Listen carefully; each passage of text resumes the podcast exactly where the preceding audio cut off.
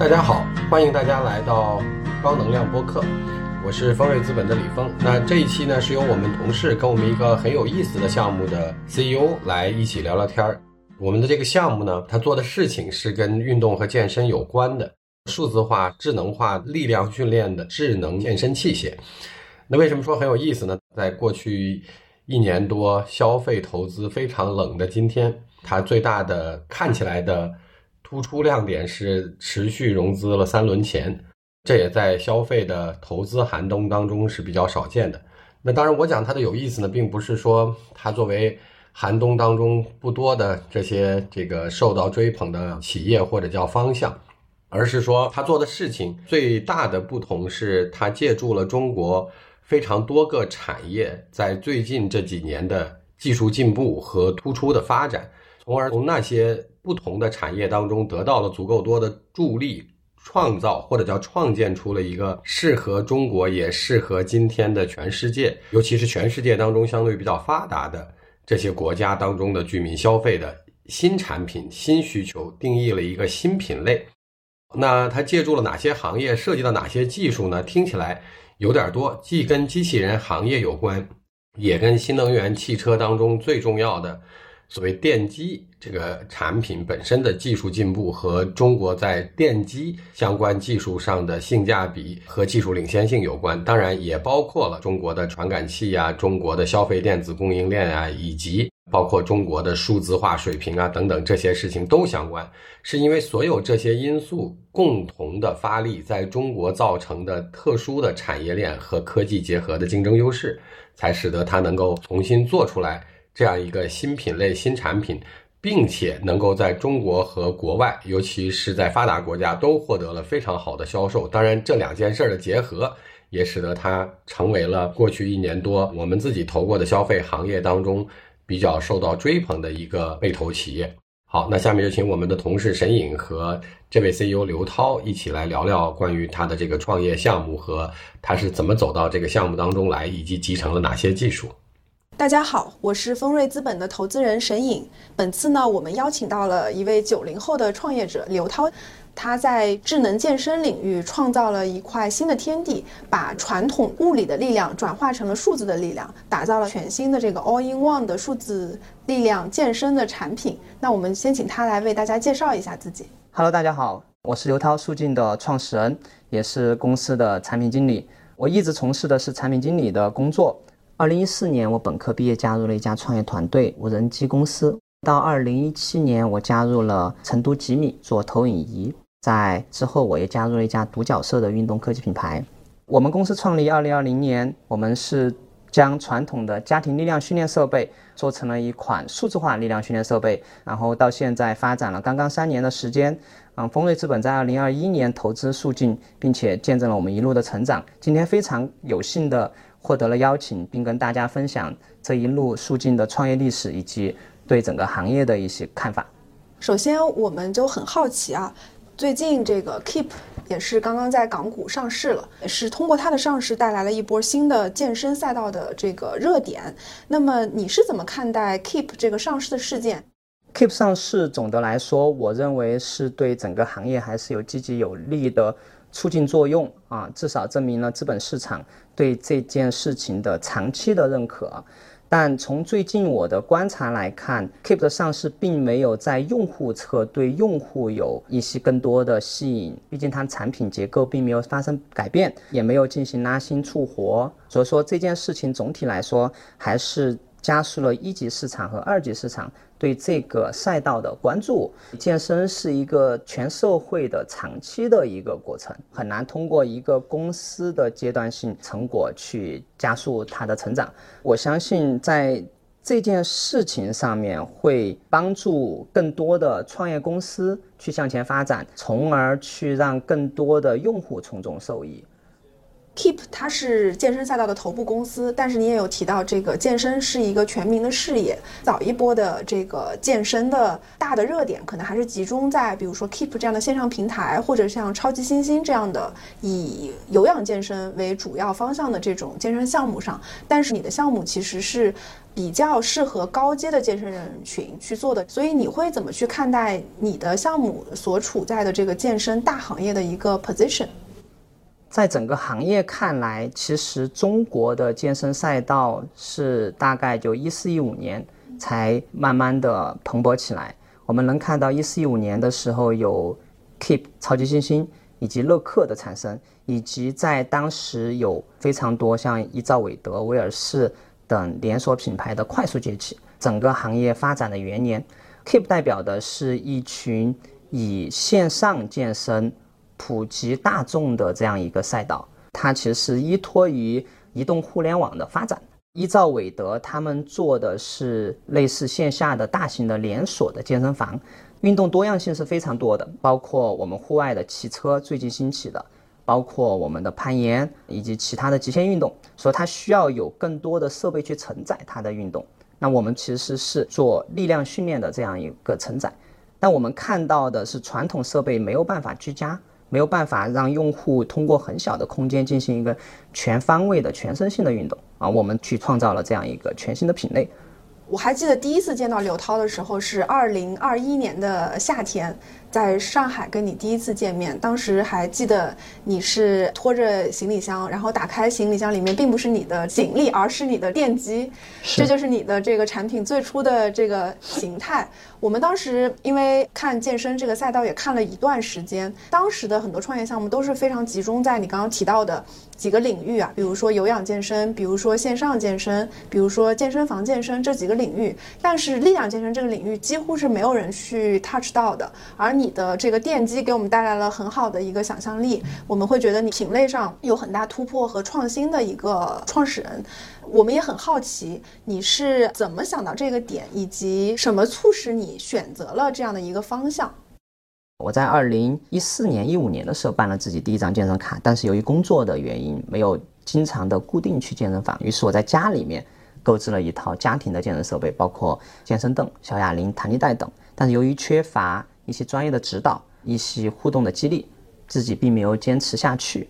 我因为一次运动受伤，在家里面平躺了一个月，这个种子就一直埋在自己的心中，觉得以后是有机会去做一些更好的设备。然后，嗯，因为自己一直从事着产品经理的相关工作，一直留意着相关的赛道，我会发现，在机器人领域，有些机械臂会有电机使能的这样一个情形。我就在跟合伙人想，我们是否有机会把这种电机应用在健身设备里面，让它数字化。我们相信运动数字化这件事情是一定有机会替代传统健身设备的。全世界其实有四亿人在进行无氧运动，但所有的设备都是传统的。这件事情也持续了接近百年的时间，甚至我们可以追溯到古代是霸王居顶。我们把力量数字化之后，能够去解决很多现在发现的问题，比如说缺乏指导。没有数据记录，比如说我们没有办法降低私教的价格，没办法互动的进行一个力量训练。我们看到了，其实各行各业都在被数字化。力量训练、健身这个赛道有这么广大的用户基础，但是设备依然传统。我们认为这里面一个巨大的需求。你是用了一个完全创新的模式去创造了一个新的产品形态，你是怎么去做这个产品的这个构思的？作为产品经理，我们往往在前期用户洞察、需求洞察的时候会花比较多的功夫。我觉得用户所认可的产品一定是解决了他实际客观存在的痛点问题。定义产品第一个点就是需要去了解用户产生了什么样的需求。自己用我们设备，大概每一周我必须得用一段时间，不然得扣钱。我们公司这样要求的。这个要求是只针对你吗？没有，我们有有三十个人，就是在产品体验组里面，那三十个人都是这样子的。我觉得就是先有锤子还是先有钉子的事情了。我还是更倾向于去先找这个钉子，先找到矛盾点，再去想一个解决矛盾点的一个工具。在看健身这个场景下，我会发现有一个问题。我们传统的健身都是在健身房进行的，但我们每天都必须要回到家里面，所以说我们认为健身如果确定性发生，它应该可以在家里面进行健身。我在发现用户锻炼的过程中，其实在家里面最常用的设备就是哑铃和杠铃。它是一个很显然是一个垂直向下的重力，去让他们有一个抗阻的训练。那这个事情对于我设计产品的来说，就是我们怎么去设计一个由下到上的一个牵引力，形成内重力的健身设备。最开始我想做取代哑铃和杠铃的事情，只做了一个平板，把两个电机嵌入平板里面。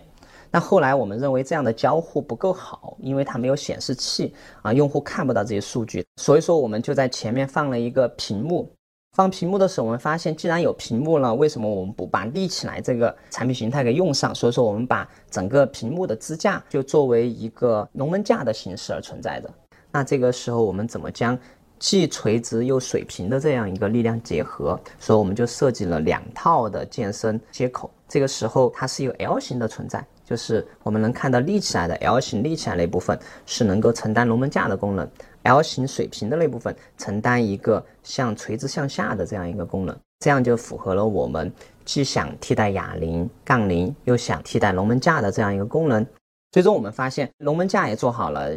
底板也做好了，但其实比较占空间。这个时候我们又把整个底板做成一个可折叠的状态，我们也能够通过 AI 去取代一部分。私教简单的工作，比如说规划课程，比如说避免受伤，助力模式下的避免受伤。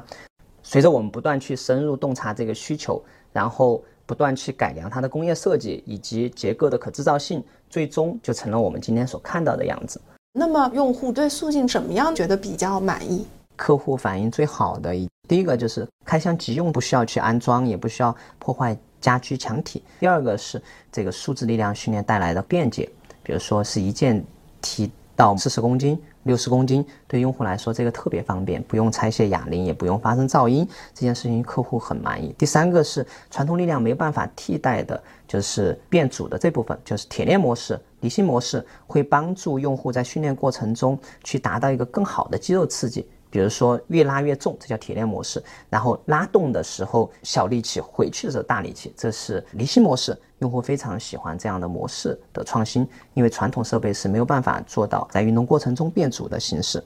那么，在消费电子领域有这么多的赛道，你觉得健身领域吸引你的点是它的增量空间大，还是个人的一些爱好？第一个点是我自己兴趣使然，我七点多钟就去了健身房。然后周末会爬山，周中会游一次泳。第二点，我就觉得健身领域它是一个特别长的赛道，随着经济发展和物质生活的提升，健身是不断的会提高自己的渗透率的。第二个点是，我认为它赛道也挺宽的。我们当下做的是一款力量训练设备，to C 的，我们在四月份也发布了 to B 的产品。所以说，它产品线相对来说也是可拓展的，对我们产品矩阵的布局来说，是一个有更有趣的一个挑战吧。第三个方面，健身这件事情，我觉得是容易树立起壁垒的，就是它第一代、第二代、第三代，它的技术是有累加，并且有一个更高的技术壁垒的存在的。我喜欢的一个赛道，也是我之前从事的一个行业，就是无人机。我观察了大疆的成长。大疆从最开始的极客的飞行爱好者，从零八年到一二年，它提供飞行控制器，仅仅而已，提供飞行控制器。然后它又扩展到云台，然后扩展到图传。图传从最开始的采买高通的三颗芯片，变成自己定制开发的一颗芯片。它每一代都在不断提升。它图传从四百米的七二零 P。到两公里、五公里，现在二十公里的幺零八零 P，它其实每一代都有自己所能沉淀下来的技术，以及每一代都会树立起来的技术壁垒。其实整个行业最开始都是在做无人机航模爱好者这部分生意，但我觉得大疆身上有个特别好的品质，就是在不断的生长。从一个航模再加外部的 GoPro 或者说其他摄像机，然后它逐步的去把这个摄像机的稳定云台给做好。在逐步的把这个相机系统做到自己的内部，在不断的向前拓展，这一点非常的激发我，激励我去在创业的过程中不断前进。很显然，大疆在做到精灵三系列的时候已经是全世界无敌了。它然后还开拓了 Mavic 系列，之后还做了手机云台系列，然后专业的云台系列以及 RoboMaster 这一类的机器人产品。我认为它是一个特别强生命力的公司，这一点是我作为一个硬件的创业者特别喜欢和欣赏的一种态度。它的品类本身所具备的优势，也让我特别的觉得羡慕。第一个点，它不会被一些核心的供应链卡脖子，无论是从它的图传芯片，从它的云台的 CMOS 各种电机等等，它都有相对较多的供应链资源可供选择。第二个点。大疆它的技术积累是一个特别长期的过程，它的技术深度相对大多数的消费电子来说都更深，这其实有利于它的研发沉淀和有利于公司形成壁垒的。我们今天看到，其实大量的企业他们的品类是不具备这样的一个技术壁垒的，比如说就拿戴森来说。现在其实戴森出了高速吹风机，大家都觉得非常的体验很好，卖到了三千，然后溢价也非常的高。但随着整个产业链的丰富，你会发现做一台戴森百分之八十的功能，可能只需要它百分之五到十的成本售价的成本。所以说，戴森的市场份额其实被一些入门的产品蚕食了不少。很多小企业就很难通过供应链的优势去蚕食大疆的市场份额，这会让人非常的羡慕。作为一个硬件创业者，就非常期待有这样一自己的品类，然后不断通过一年、五年甚至更长时间积累着别人基本上没有办办法所短期所突破的技术优势。回过头来看健身这件事情，我们电机驱动控制，它有点类似于。大疆的无人机的飞控和云台的控制系统，它能够不断的提高它的流畅度、顺滑度，不断的小型化，不断的把重量给加大。这件事情有一个积累的优势，你很难从一开始就直接做到一个特别好性能的电机驱动系统。更重要的是，我们的内容和数据的平台，因为有了更多的用户，所以我们有更多的内容平台，这对于我们来说，它是一个长期积累的优势。它有一点像互联网的飞轮效应，有更多的用户就会有更多的教练，有更多教练就会产生更多优质的内容，进而吸引更多优秀的用户，同时也会加强我们供应链端的产能、成本的降低等等。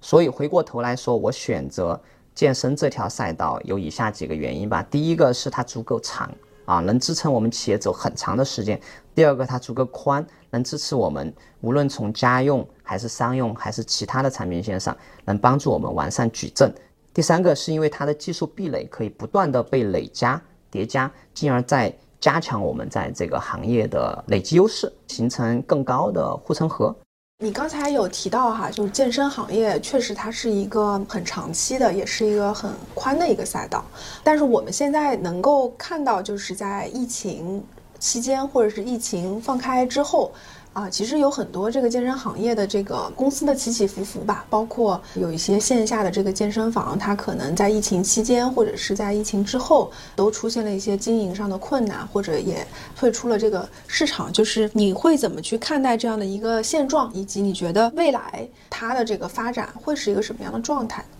在二零一四年、一五年的时候，由于超级新星乐客和 Keep 的相继诞生。然后让整个互联网流量教育了一大波用户进行健身。其实从那个时间段开始，才有了大量的用户走进健身房。当健身房尝到这部分甜头之后，在一五一六年的时候开始了疯狂的扩店。在一五一六年，其实中国的健身市场还是非常初期的，包括用户对健身的粘性、用户的认知，包括对私教的需求等等，都是不稳定的。但是这个行业整个经历了一次井喷式的增长，很不巧的就是二零二零年疫情产生了，导致整个行业非常的不景气，没有办法有新的客户，也没有办法有新的私教的收费，所以说整个行业在三年疫情期间经历了现金流的困难，导致在我们今年看到大量的健身房，无论是今年还是去年都有较大的倒闭，其实它经历了三年疫情的关店潮。但我们能看到，从需求侧、用户侧，它是增加了整个的一个运动的粘性、健身粘性。所以我相信，需求侧的增强一定会增加供给侧。对于健身这个事情，我看到的可能更多的是需要去更加精细化的去雕琢自己的商业模式，去管理自己的团队，去日常经营好自己的门店。总结起来就是，首先这个行业还是一个发展中的行业，那么更多的还是需要根据市场的所处的状态去提供相适应的供给，并且提供好的优质的供给才是更加重要的。其实咱们速进的产品，它是一个非常的综合，也是一个非常科技和消费交叉的一个创新的产品。那么你觉得在做这个交叉的这个创新的过程当中，你觉得它的难点会在哪里呢？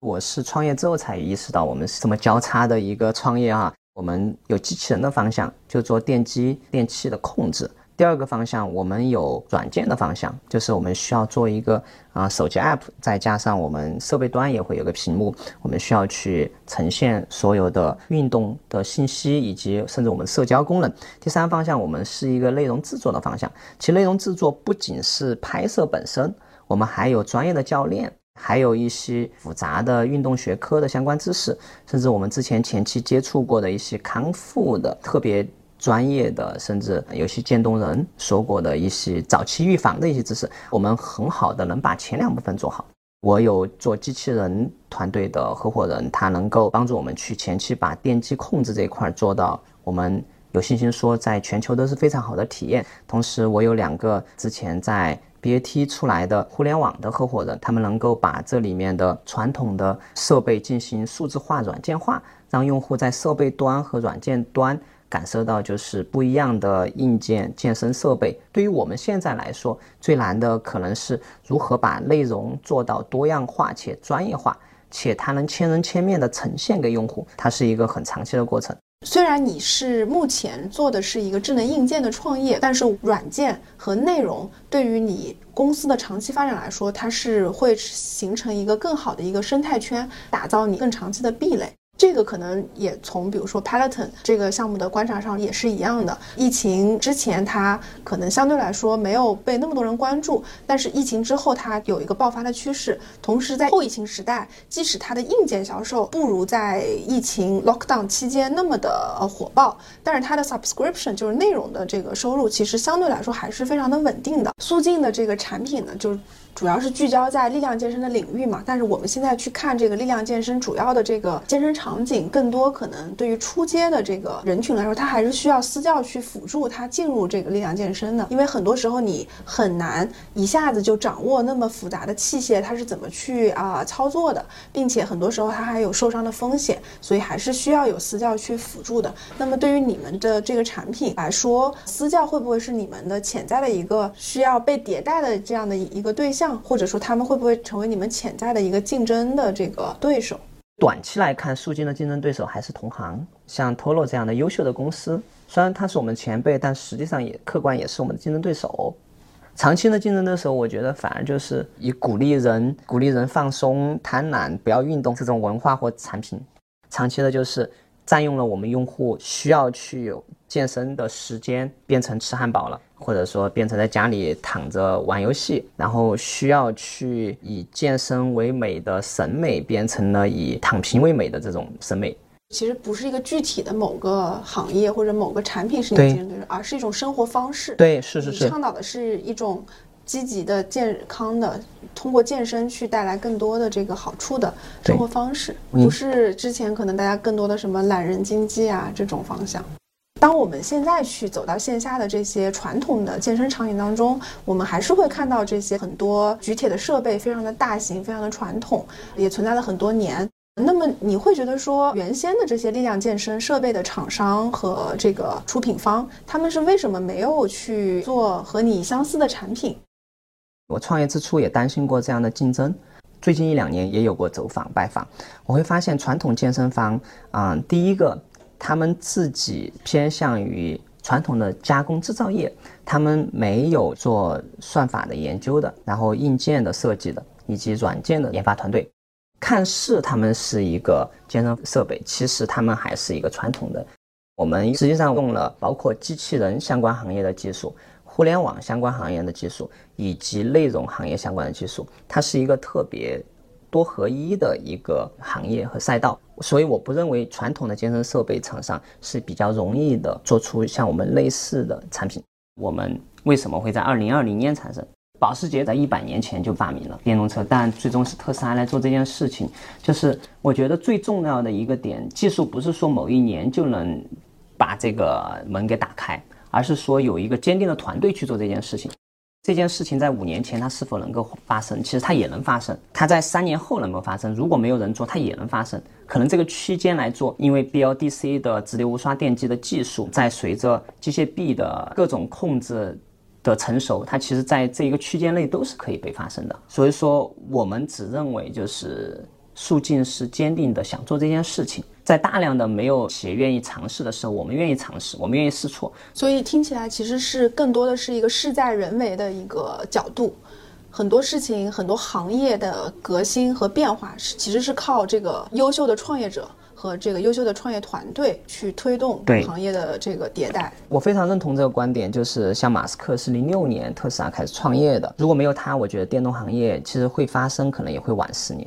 大疆是零七年开始创业的，如果没有大疆，其实也会有其他创业者可能晚一些年发生。但是总有一些优秀的团队和一些坚定的创始人，相信这件事情一定会到来。他们往往会提前几年去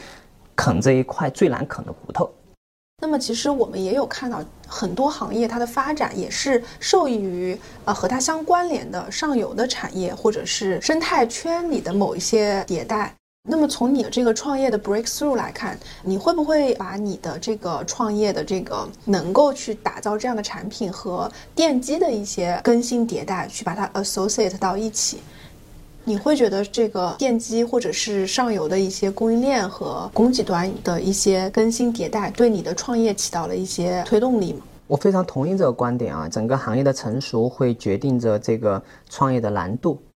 电机这件事情最大的推动者还是机器人行业。机器人行业帮助我们去设计和生产了高性能的电机，并且它在这个应用过程中让整个供应链都比较的完善。其次是机器人行业，它帮助我们实现了一些复杂的控制，然后我们进一步升级优化，让整个电机能够适应我们当下的一个应用场景。比如说，我们电机需要正转和反转，因为需要用户拉它和它拉动用户的这样一个复杂场景是在机器人行业里面没有的。那我们就借助于机器人行业的底子，电机和驱动的设计，然后去研发自己的算法和研发自己适合这个应用场景下的电机。我们可以再聊一下这个业务方面啊。现在虽然这个很多的 DTC 的 brand 它其实都是在呃处在一个比较艰难的状态，但是我们有看到你的海外 DTC 其实增长还是比较的喜人。那么同时在各个国家其实都有落地开花，有美国，有澳大利亚，甚至智利。跟我们也分享一下你们在做这么多不同国家当中，你对这些国家地区这个健身人群的这个差异化的观察。我们中商有一个发现，就是经济人均 GDP 越高的地方，越发达地方，健身的用户的粘性认知越高。对于美国市场，是大家公认的是健身行业最好的一个地方。美国有一亿多的健身用户，甚至可能如果泛运动的话，可能会更多。我们增长很快的一个原因，是因为确实我们今年才开始正式做美国，所以说月环比增长还是理想的。其实智利的人均 GDP 也不错，是一个南美洲比较发达的国家，他们的矿产资源非常丰富。所以说我们在看智利的整个用户的健身活跃度，甚至比美国还高两天。智利达到了十二天，美国才十天。国内现在是八点五天，也是差距没有那么大。亚洲国家也不错，在香港地区和在新加坡这部分人群，其实也有不错的健身习惯。相对来说，比较经济相对落后的地区，像东南亚的一些国家或非洲的大量国家，我们现在认为是对健身的习惯和粘性都还不高。我也想问问，作为投资人，你怎么看未来三到五年的健身市场？确实，一个国家的经济的发达程度，会决定了它对于健康的生活方式的追求达到一个什么样的高度。如果中国还能够保持相对一个比较好的经济增速的话，当大家的整个经济水平达到了新的高度，慢慢的，它的这个健身的要求也会提高。曾经是去这个跑步或者是做一些有氧运动的出街的运动人群，随着它的基数增大和它的要求提高，慢慢的会迭代到去使用，比如说像苏静这样的。无氧健身和力量健身产品。在经济好的状态下，中国依然还是一个非常具有潜力的一个健身的大的市场可以去开发，特别是在这个力量健身的领域。其他的国家，我们当然也像你所说的，美国它确实是全球来看最好的一个健身的市场，它整个国家的这个全民健身的这个习惯也好、意识也好，还有整个健身产业都是非常的成熟。而你们刚好是去迭代了它的一个巨大的存量市场，就是它已经有非常多的人。已经有很好的 habit，每天或者是每隔几天去做这个力量健身，但是现在的状态可能都还是在线下的健身房去举铁，或者是在自己家里面买一些简易的这个举铁设备。Peloton 它在疫情之前可能还是没有那么受到关注的，但是疫情爆发之后，其实 Peloton 是一个大家都能看到吧，估值涨了 N 倍，销量也是爆发式的增长，因为当时整个美国都处在一个居家的状态，所以它也是直接的受益的这个项目。但是当我们看到疫情回到了这个后疫情时代之后，它的股价又迅速的跌回到了疫情前的水平。那么同时，它近期很多的这个召回事件啊，还有它的整个硬件销量也是在一个下滑的阶段嘛。它的这个状态相对是比较 bearish 一点的。那么我也很好奇，作为一个同样是在做美国居家健身这个大场景的项目，速进是怎么看待这个疫情前后的这些需求的变化？你们觉得从 Peloton 的起起伏伏上面，你们会学习到什么样的经验？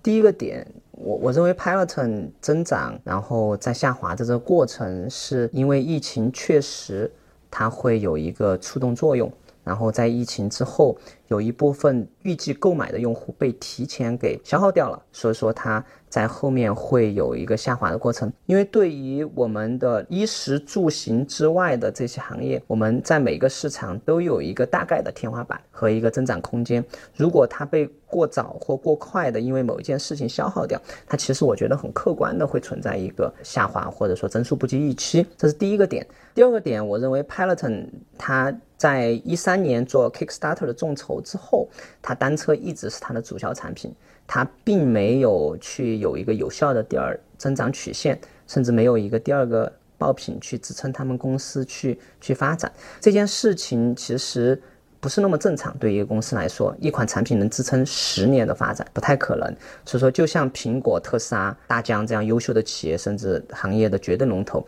它还需要不断的去。丰富自己的产品矩阵，去满足更多的用户不同层次需求的用户去消费。第三个点，我认为 Peloton 它的运营效率并不高，就是在有上千人的团队情况下，他们的硬件的迭代速度其实是非常慢的。同样，你看到 Peloton 的线下门店非常的多，但实际上他们就一款，或者说还有一个 Studio 的这样的产品在线下发布。其实对于一个有线下门店的企业来说，他很在乎的是平效。一款非衣食住行刚需类的产品出现在核心的地段，且只销售一款的时候，就注定着他们的门店效率不会太高。同样的，他们自己的其他投放策略等等，流量进入了自己的官方商城，那肯定当你的 SKU 不够丰富的时候，你流量成本其实也是没法摊薄的。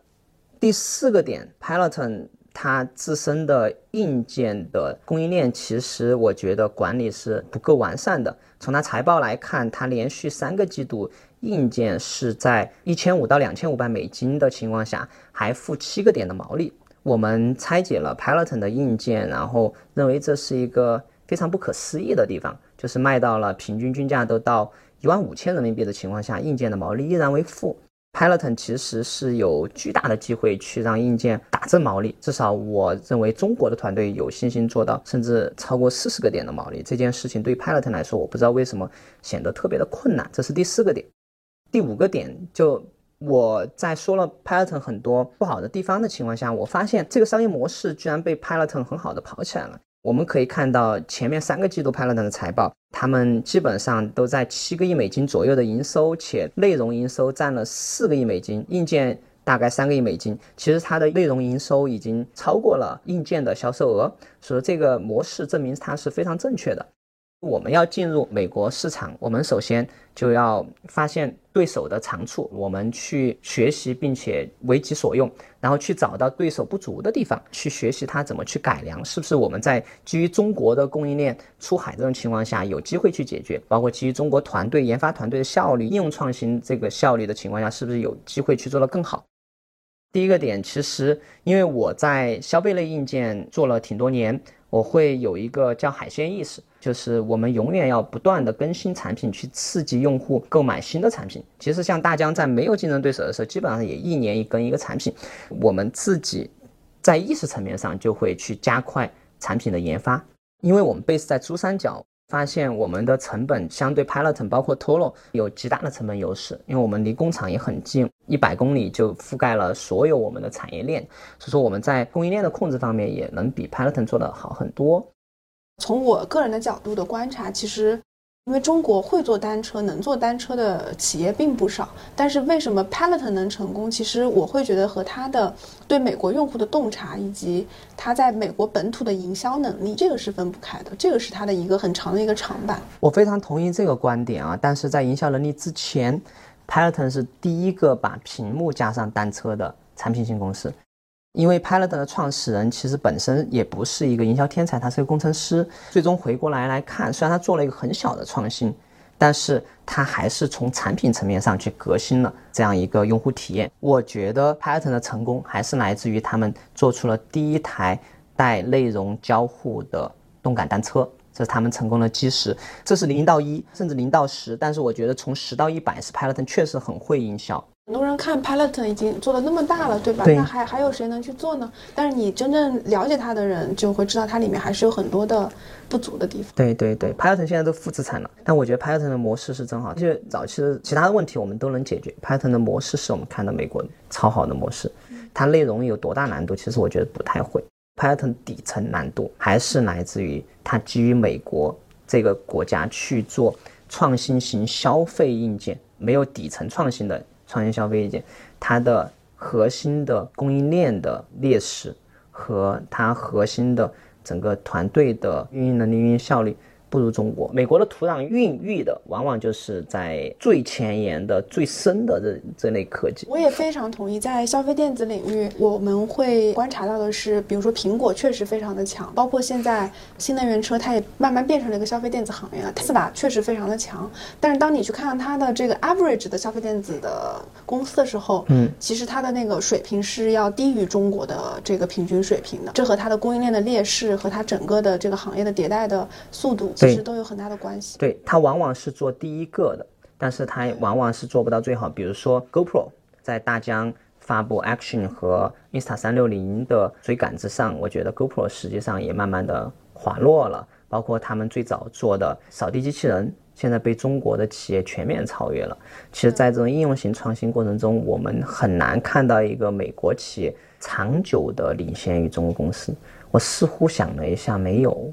嗯，只有苹果，但是在打压华为的基础上，造成了它的这个是，而且苹果相对它产业链还更大更长，所以也很期待速进超越你的美国的这个行业的前辈们。就是在全世界范围来看，就是中国的应用型的消费类产品的创新，它起得晚，但它。跑得比别人快，是这个也是我们这次刚发的这篇对于美国消费市场的观察，就是整个消费电子行业来看，虽然美国有非常 top 的像苹果、Tesla 这样的公司，但是中国整体是一个还是遥遥领先的，在特别是在各个细分领域上，而且中国的产业链优势是任何其他国家没有办法。是是是是是，就像特别是在深圳这里的这个消费电子的整个供应链效率可能是数百倍于其他的。我前段时间跟一个创业者聊。聊天，他说在洛杉矶打了一个样品，打了六个月，嗯，差不多。我们这边真的是六天可能就搞定的。那么就回到你个人的角度，自己创业和之前在创业公司担任某一个产品经理的角色还是非常不一样的。你刚刚提到的是好的一面，你觉得这个 switch 的过程当中，你觉得最挑战的一面是什么呢？其实，在之前。公司上班的时候，你永远一个特别清晰的目标，特别具象的目标，且这个目标是百分之八十通过你一个人能达成目标的，就是你只用做自己的事情，你就今年一定能获得一个不错的绩效，去实现一个公司对你的期望。创业这件事情就是你有更远大的愿景，然后更宏大的目标。这个时候你一个人是做不了的，最核心的就是你需要发动一群人去把目标拆分了，去鼓励他们完成这样一个目标。所以说，最大的一个挑战就是你把一个人的绩效目标变成一群人的绩效目标，并且让每一个人都能够准确无误的实现目标。那么你是通过什么样的方法去调动大家和激励大家的呢？我觉得第一个点是你这件事情底层逻辑是对的，共识性的，大家会认为它是可以被发生的，大家才会愿意去相信你这件事情，这是个大前提。因为对于一个创业公司来说，前期的资源是有限的，大家能看见的未来是有限的。那么其实找一个特别简单的事情，一个简单的目标，但确实大家都认的一个目标去实现它。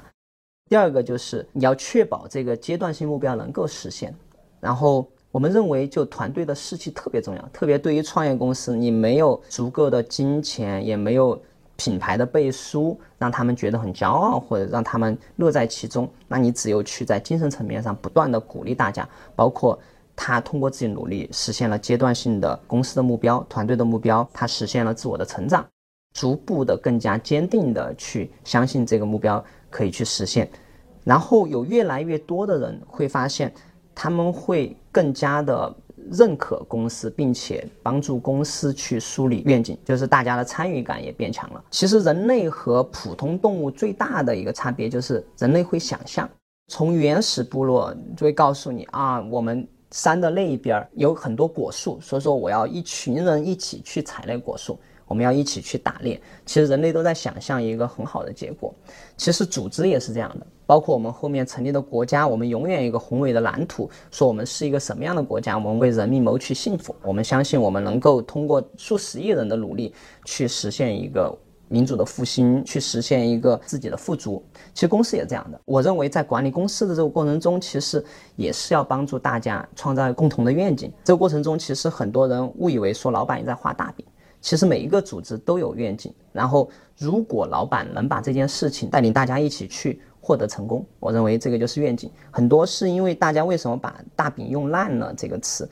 是因为很多就纯粹画一画，它不兑现。所以说我们也在积极兑现这件事情，包括我们设立的一些专项奖金，包括我们给员工第一年就设立的期权激励制度，以及已经去签署的相关的合同，就大家会有很强的认同感和归属感。那么背后，我相信你个人也付出了非常多的努力和付出了非常多的这个呃代价啊。其实从你的白头发就能看出来，因为最早跟你刚认识的时候是一头的乌发，对，现在就是有看到了几根白头发出来了。其实很好奇啊，你在这个创业的过程当中，这些艰难的时刻啊，其实最艰难的这个时间大概是在就是咱们丰瑞投资我们的前后，我们经历了一些现金流上面的风险。最紧张的时候，我们账上不到五十万人民币，可能发完这个月工资，下个月团队就面临解散。其实当时有过很沮丧的时候，但是其实我又在思考，深入思考，其实我已经把这个团队、把这个产品、把这市场跑到了一个。啊，比之前刚创业的时候更好的一个状态，我未尝不可以在接下来，即使我们有所有团队离开，我们几个合伙人都能留下来，继续不要工资、不领薪水的这样去做。我们相信，也是一个进步。就等着行业再度被认可啊，整个团队再度被认可的时候，我们再度出山。虽然你在跟我们交流当中保持了一个非常平静的状态，但其实能够感觉到你背后是顶着很大的压力在的。我前段时间在看那个功夫那个电影，再看一遍的时候，就是在成为世界高手之前，就叫各种挨刀子。嗯，我问一个题外话，因为最近一两年大环境不好，创业的优秀项目也更少了。对于投资人来说，你们觉得最近一年最大挑战是什么？嗯。挑战上来说，我们会觉得，当然现在第一经济的增速呃也没有那么快，行业的红利也没有那么多，渠道的变化也没有那么大，甚至还有很多的这个地缘政治啊等等各方面的风险都存在。其实我认为做早期投资，其实和创业者的那个乐观的程度其实都会比较的相似。其实我们都是偏向于呃更乐观的那群人。那么虽然大环境确实可能不如以前，或者是创业者也变少了。但是我们会觉得，在这种环境下，他如果依然坚持在创业的人，其实已经是整个大环境帮我们筛选出了那波最硬核的创业者。谢谢刘涛今天的分享，也感谢各位听众。我们这一期的高能量就暂告一段落，也非常高兴能和刘涛就这个健身的产业以及全球化的发展做了比较深入的交流和探讨。那我们一起期待下一期的高能量吧，谢谢。